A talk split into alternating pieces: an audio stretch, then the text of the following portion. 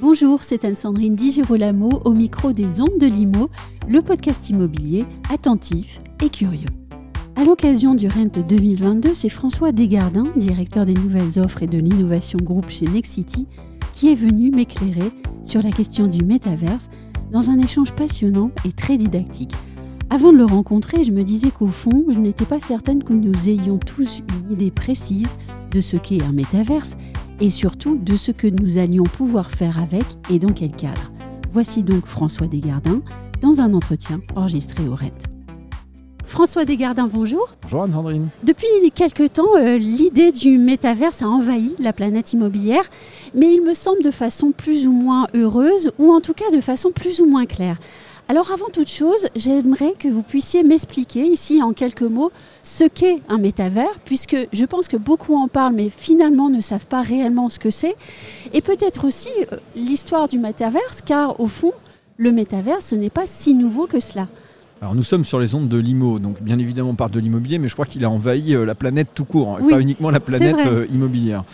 Alors Effectivement, dans le métaverse, on a, beaucoup de concepts. Et si, en tout cas, on entend par le métaverse le concept euh, d'avoir une expérience en trois dimensions, en réalité, il n'y a rien de très nouveau, puisque ces expériences dans, la, dans la 3D, elles existent depuis déjà bien longtemps, à commencer par euh, les jeux vidéo, dans lesquels jouent euh, nos enfants, dans lesquels on, a pu jouer, puisque les premiers environnements en 3D, ils sont arrivés quand on était il y a une vingtaine d'années. Alors, le concept de métaverse, il a été redéveloppé dans des livres de science-fiction au départ. Oui et puis euh, repris euh, de manière plus euh, marketing, on va dire, par les, GAFA et notamment Facebook, qu'on a fait un, espèce de dépôt autour du terme générique métaverse. En réalité, le métaverse, il y a deux couches. Il y a une couche dite front devant nous, c'est la couche effectivement de navigation en trois dimensions. Et puis, on a des couches dites basses de back-office où on va trouver des environnements relatifs à des capacités à faire des transactions. Donc une, de l'achat financier. Euh, via euh, de la monnaie numérique. Donc là, on va parler d'Ethereum, on va parler du Bitcoin et de choses comme ça. Et puis, on a des programmes informatiques qu'on appelle les blockchains qui vont permettre d'encapsuler euh, de l'information et de la data et de la distribuer sur des ordinateurs de telle sorte à ce qu'on lui redonne une forme de transparence et aussi une forme de sécurité parce que comme cette donnée elle est répartie sur plein d'environnements différents, et eh bien finalement on considère qu'elle n'est pas stockée à un endroit unique et qu'elle n'est donc pas falsifiable. Et donc le métaverse c'est l'ensemble de ces technologies autant euh, de réalité augmentée et de réalité virtuelle que ces couches logicielles qui sont en dessous. Et la vérité quand on s'intéresse au métaverse, c'est qu'on se rend compte qu'il y a beaucoup de, petits morceaux de ce métaverse qui ne sont pas prêts. J'ajouterai la partie ensuite dite hardware, c'est-à-dire que pour vous promener dans le métaverse, vous utilisez des objets pour le coup physique, notamment ce fameux casque euh, qui à ce stade est un peu repoussoir, le casque sur lequel on, met sur sa tête et qui à ce stade prend la, prend la forme d'un objet qui est quand même un peu volumineux et sur lequel on attend tous euh, des évolutions euh, technologiques qui permettront in fine d'avoir plutôt une paire de lunettes qui ressemble à la paire de lunettes que monsieur et madame tout le monde mettent, mais qui au moment où on se parle prend encore la forme d'un casque un peu, un peu envahissant. Euh, voilà. Est-ce que le milieu de l'immobilier s'est emparé de la question du métaverse de façon correcte, selon vous? Alors, c'est assez disparate dans le monde. Euh, je pense que dans les pays euh, asiatiques et dans les pays arabes, notamment à Dubaï, au Qatar ou dans les Émirats arabes unis, il y, a, y, a, une vraie passion, un vrai intérêt pour la trois dimensions. Et donc, ces pays-là euh, sont allés très vite dans l'usage du numérique. Dans les sociétés euh, latines au sens large, on va, dire l'Europe, euh, voilà, on arrive, on arrive sur tout ça de manière plus lente. et donc même si on en parle beaucoup, et aujourd'hui on est sur le Rent, on peut voir qu'il y, a beaucoup d'entreprises qui se positionnent sur ce segment-là. Quand on s'intéresse un peu aux chiffres de ces entreprises, et si on est très honnête, il y en a peu aujourd'hui qui sont rentables. et donc tout le monde espère, tout le monde attend, tout le monde sent que ce marché va exploser. Mais au moment où on se parle, il, il manque encore trop d'éléments. Euh, et on va sans doute les développer, euh, pour euh, pour qu'on puisse en faire des usages autres qu'uniquement de la visite virtuelle. Et pourtant, les apports pourraient être assez importants. Quels pourraient être justement les apports du métavers si on s'en emparait de façon correcte? Alors, il y a des apports dans plusieurs métiers de l'immobilier. Euh, le premier apport pour nous, qui sommes promoteurs et constructeurs chez Nexity, ce serait tout simplement de pouvoir déposer des permis de construire en trois dimensions, donc des, actifs qui n'existent pas euh, faits avec nos architectes dans des maquettes 3D, et que la puissance publique puisse instruire ce permis de construire entièrement dans un mode numérisé, voire automatisé, pour réduire de manière drastique les délais d'instruction de permis de construire. On peut penser que si on arrivait à mettre le plan local d'urbanisme sous la forme d'un algorithme, je délivre ma maquette, cet algorithme tourne sur la maquette, il me sort tous les défauts de ma maquette ou toutes les incohérences avec le plan local d'urbanisme, quasiment en clic-bouton. Ça, c'est un peu le rêve des promoteurs, euh, et, mais aussi de la puissance publique, parce qu'on a une puissance publique qui a de moins en moins d'agents de, de, euh, territoriaux. Donc voilà, donc ça, c'est pour le, la partie promoteur-constructeur. Pour la partie euh, commercialisateur, on peut espérer demain que vous allez mettre une paire de lunettes, vous promener dans la rue et en levant la tête, voir que cet appartement est à vendre à tel prix, que celui-ci est alloué à tel prix. Et donc, on sera dans une autre forme d'expérience qui fait que finalement, on vous sortira peut-être un peu de derrière votre ordinateur pour vous permettre de vivre des expériences en réalité augmentée dans la rue.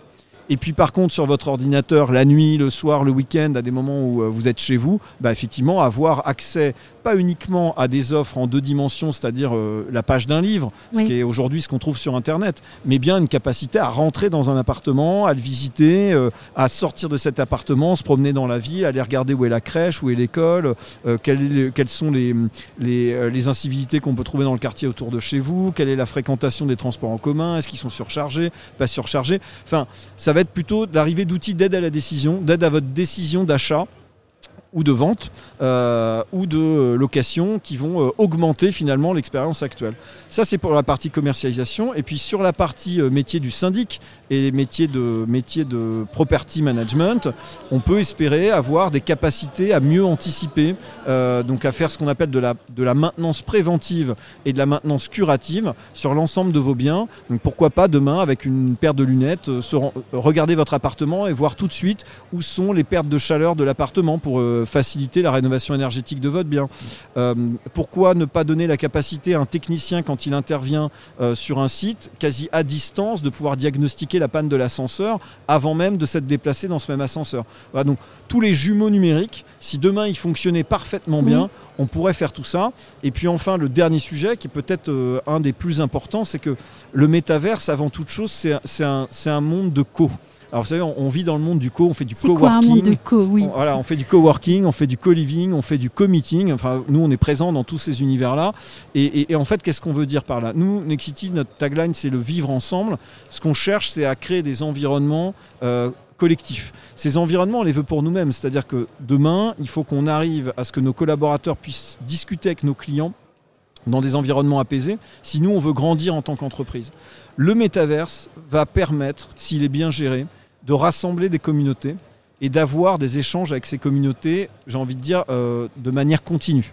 Euh, et dans ces communautés, on va, on va relibérer la parole. Nous va falloir qu'on assume l'expérience client. Falloir qu'on assume que des clients viendront aussi nous dire qu'ils ne sont pas contents. Euh, j'espère qu'il y en a un certain nombre qui viendront dire qu'ils sont contents aussi. Mais, mais bien évidemment, et, que donc on recrée ce corps social euh, dans, un, dans un univers virtuel, euh, là où peut-être certains n'osent pas prendre la parole, n'ont pas le temps de se déplacer pour venir nous voir. Bah, dans ces mondes virtuels, on va pouvoir recréer ça.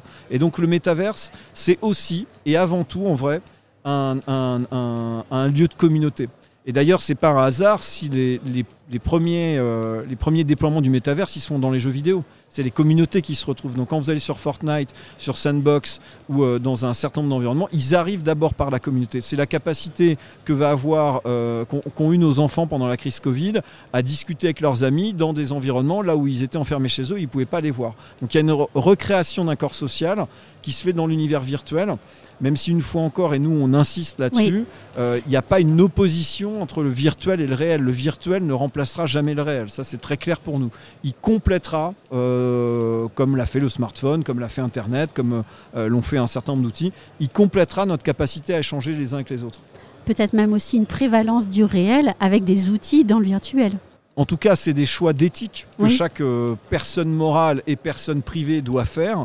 Chez Nexity, avant de réfléchir au sujet du métaverse, on a eu un grand débat euh, philosophique avec euh, la présidence et la direction générale, qui était de se demander finalement qu'est-ce qu'on voulait faire de notre métaverse? Il y avait un, premier scénario possible, qui était de dire bah, ce qu'on faisait dans le monde réel, on va le faire dans le monde virtuel. Donc, je prends de l'argent, j'achète des terrains, je construis des immeubles virtuels qui n'existent pas, je les revends et j'essaye de faire la même marge euh, dans ces univers-là que ce que je fais dans le monde réel. Sincèrement, il y aura un marché pour ça. Euh, et donc c'était normal qu'en tant qu'entreprise privée, on se pose la question, enfin en tout cas que moi je la pose, sur est-ce qu'on voulait faire ça. Bon, la, réponse m'a rassuré, la réponse collective assez rapide euh, de, la, direction générale, c'était de dire non, Nexity euh, ne sera pas un acteur qui proposera à des gens qui n'ont pas assez d'argent pour acheter un appartement réel, d'aller de, vivre une vie virtuelle, c'est-à-dire de vivre dans un appartement avec euh, des terrasses et une piscine et ainsi de suite, euh, mais qui n'existe pas parce que vous n'avez pas. Voilà, on va continuer à se mhm. bagarrer pour faire du logement abordable. Ça, c'est un, de nos, un de nos segments, bien évidemment, sur lesquels on est très présent en France. Et donc, pour nous, le, le, virtuel va venir compléter cette expérience du réel, mais bien évidemment, ne doit pas se substituer, même si, une fois encore, malheureusement, il y aura sans doute un marché euh, autour de ça, mais nous, en tout cas, on n'y sera pas. C'est le, le choix qu'on a fait. Et puis aussi, ce marché a déjà montré ses faiblesses, hein, puisque quand euh, euh, les crypto-monnaies, les, NFT ont, subi une forte houle, les ventes immobilières dans le métaverse ont suivi et ont subi le même mouvement. Donc euh, tout ça n'est pas prêt. Et au fond, même s'il y a, comme vous le dites, peut-être un marché, il ne faut pas oublier une chose, c'est le client. Alors, je suis, d'accord avec vous, d'autant que quand on regarde ce marché, on entend parler de centaines de milliards de dollars qui s'échangent. en réalité, il y a toute une partie de ces flux qui sont issus, euh, enfin qui sont non contrôlés, dont on ne sait pas tellement d'où vient cet argent. Euh, et ça encore, bah, euh, en France, on a une forme de régulation qui fait que, et c'est très bien, qui fait qu'on n'accepte pas nous Nexity de travailler avec, avec de l'argent sale entre guillemets. et donc dans ces univers aujourd'hui, on a beaucoup d'environnements spéculatifs. On a beaucoup de gens qui ont acheté des bitcoins, qui ont fait de la plus-value sur des bitcoins, qui ont racheté ensuite des biens virtuels, qui s'achètent entre eux des terrains pour faire monter les cotes et ainsi de suite. Enfin, on est dans, des environnements dans lesquels on aura toujours des exemples de gens qui ont euh, fait fortune ou ont gagné de l'argent, mais en réalité qui sont des environnements complètement dérégulés euh, et dans lesquels, là encore, nous, on ne se projette pas. Et puis la, troisième chose, et c'est aujourd'hui un des freins majeurs pour moi dans le métaverse, c'est la, problème de gestion de l'identité numérique. Euh, aujourd'hui, dans ces environnements, alors il y a quelque chose qui peut paraître sympathique, qui est qu'on peut être n'importe qui, et en même temps, pour des acteurs comme nous, c'est un vrai sujet. Parce que j'ai aucun problème à discuter avec un client qui soit content ou pas content, mais par contre, j'ai un problème à discuter avec quelqu'un qui aurait usurpé euh, l'identité de quelqu'un d'autre et qui viendrait me raconter des choses avec une identité qui ne serait pas la sienne. Et à ce stade, c'est très compliqué, notamment quand on crée son avatar. Il n'y a pas encore l'ensemble de l'écosystème qui va garantir que l'avatar de François Desgardins, c'est bien François Desgardins et ce n'est pas euh, ma grand-mère ou euh, mon petit frère. Euh, et donc, bon. Donc, on avance vers ce métaverse, mais on le fait avec prudence euh, parce que, bien évidemment, euh, on ne peut pas non plus devenir une plateforme mmh. euh, déversoir. On a vu bah, toutes les limites des réseaux sociaux avec quand même des discours parfois un peu haineux qu'on peut trouver sur un certain nombre de forums. Bah, L'idée, c'est pas ça. L'idée, une fois encore, c'est comment mieux vivre ensemble, comment créer des endroits où on va dialoguer, on va co-construire des choses, peut-être co-construire des immeubles, réfléchir à l'usage, aux nouveaux usages que les gens attendent dans leur logement et dans les parties communes, par exemple, qui est un, un un, endroit qui est en train de se réinventer dans l'immobilier résidentiel comme dans l'immobilier tertiaire. Ça, c'est intéressant de créer des communautés qui vont échanger et co-construire des choses.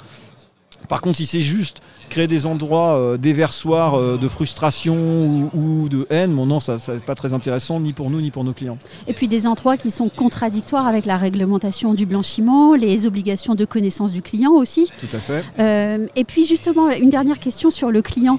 Est-ce que vous avez fait chez Dexity vous des études sur les attentes des clients? Puisque au fond, parfois, moi j'ai l'habitude que le métaverse, bah, c'est une question de communication pour ce qu'il y a de pire, ou, ou au mieux de spécialistes euh, avec tout ce que vous, vous, avez pu nous expliquer. Mais le client, monsieur et madame lambda, ils en sont où? Alors, nous, la démarche, ça fait à peu près un an et demi qu'on travaille sur le sujet. On a eu cette démarche, euh, je le disais, un quasi philosophique qui a pris euh, entre 3 et 6 mois avec la direction générale, qui était de ça, dans quelle direction on voulait avancer. Une fois qu'on a eu répondu à nos questions d'éthique, de, on, a, on a entamé une démarche avec des étudiants. Donc, on a monté un hackathon, on a fait venir une cinquantaine d'étudiants à qui on a dit, mais votre métaverse rêvé, qu'est-ce que ce serait? Donc ils ont bossé pendant 2-3 pendant deux, trois jours euh, sur cette thématique-là. Et puis quand on a eu euh, terminé ces travaux, on a fait euh, deux panels, un panel qualitatif, un panel quantitatif, dans lequel on a effectivement posé des questions à tout un tas de gens en se disant mais finalement, nous on a une vision du métaverse, quelle est la vision de nos clients? Ce qui est ressorti le plus à ce stade, c'est pas le souhait d'aller vers des communautés, contrairement à ce que moi je, pensais au départ, mais, mais d'abord euh, cette capacité euh, le soir et le week-end d'aller visiter virtuellement l'environnement dans lequel on va aller acheter ou louer un bien. Et donc, les premières tranches sur lesquelles on va travailler, nous, c'est la modélisation de quartier en trois dimensions avec la capacité d'aller visiter euh, des appartements.